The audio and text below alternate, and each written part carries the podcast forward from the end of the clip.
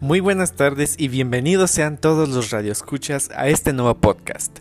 Mi nombre es José Luis García Galván del segundo semestre Grupo A de Ofimática y en este podcast tratará sobre mi reseña literaria acerca del cuento Es que somos muy pobres de Juan Rulfo, el cual es un gran escritor, guionista y fotógrafo de México, el cual es perteneciente a la década de los 55. Este es uno de los más influyentes en América Latina y por supuesto en México. Desde el título, esta grandiosa obra literaria ya nos da a entender un poco sobre cómo será el ambiente en esta ocasión y los temas que se hablarán. La reseña de este cuento lo hice más que nada para que se adentren un poco en la historia de Tacha, la vaca, su papá y sus hermanas, aunque claro está que no hay nada como leerlo tú mismo. Bueno, ahora para que estén un poco enterados de qué trata este cuento, les haré un pequeño resumen sobre lo grandioso que es. Bueno, todo empieza con la muerte de la tía Jacinta, que es un hecho muy malo, pero un tiempo después cuando ya estaban empezando a superar esta mala noticia, llegó una lluvia muy fuerte, la cual provocó que el río se desbordara y así comenzara el verdadero desastre, destruyendo casas, ahorrinando cosechas, inundando calles, rompiendo los sueños de muchas personas. Tacha tenía una vaca que le había regalado su papá para que la acompañara en el trayecto de su crecimiento y para que así no terminara como sus hermanas a las cuales le llamaba pirujas. ¿Pueden creer que un padre le va a decir así a sus propias hijas?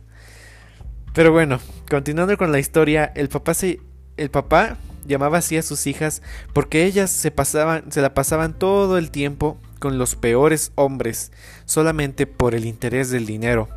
De ahí se hace referencia al título Es que somos muy pobres. Y bueno, regresando con la vaca. Pues esta al ver el río pensó que era igual de tranquilo y calmado que siempre, así que ella se metió. Aunque pensándolo bien, seguramente ya no salió de ahí con vida. Y pues al enterarse de esto Tacha se puso muy triste por su vaca, y el papá estaba casi seguro que por la pérdida de la vaca su hija terminaría igual que sus hermanas. Tacha aún era muy pequeña, pero de igual manera ya se estaba empezando a notar que iba a tener mucho parecido con sus hermanas e iba a ser igual de atractiva para los hombres. Así que su papá pues simplemente ya no tenía esperanzas de que su hija tomara, un buen camino, se casara con un buen hombre y diera honor a su familia. Y pues bueno, vaya historia llena de desgracias. Me gustó mucho este cuento por la trama que tiene y por el ambiente que te hace sentir a la hora de leerlo. Ah, pues es muy profundo. Este cuento es muy pequeño, es apenas de cuatro hojas, pero te hace sentir en un mundo lleno de casas, tierras y hasta te hace sentir el olor del agua desbordada.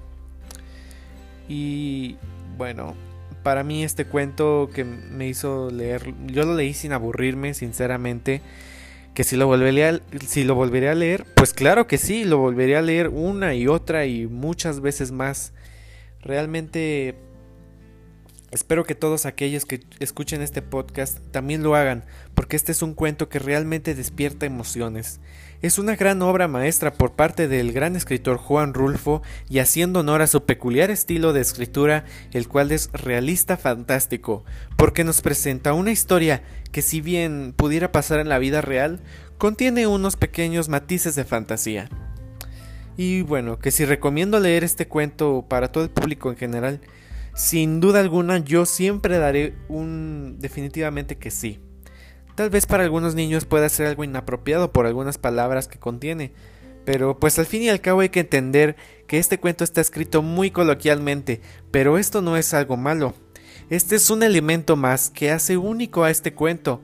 En realidad estoy fascinado con la historia y quisiera que todos ustedes lo lean y asimismo adentrarse más a la lectura, que es a donde puedes viajar a mil mundos diferentes sin pararte de tu asiento. Pues espero que hayan disfrutado este pequeño pero conciso podcast y que se imaginen un poco de este mundo fantástico tal y como yo lo hice. Leanlo por favor, denle la oportunidad y no se arrepentirán. Y esto sería todo. Hasta la próxima, buenos días, buenas tardes o buenas noches, dependiendo del horario en que vean este podcast. Y buena suerte. Hasta luego.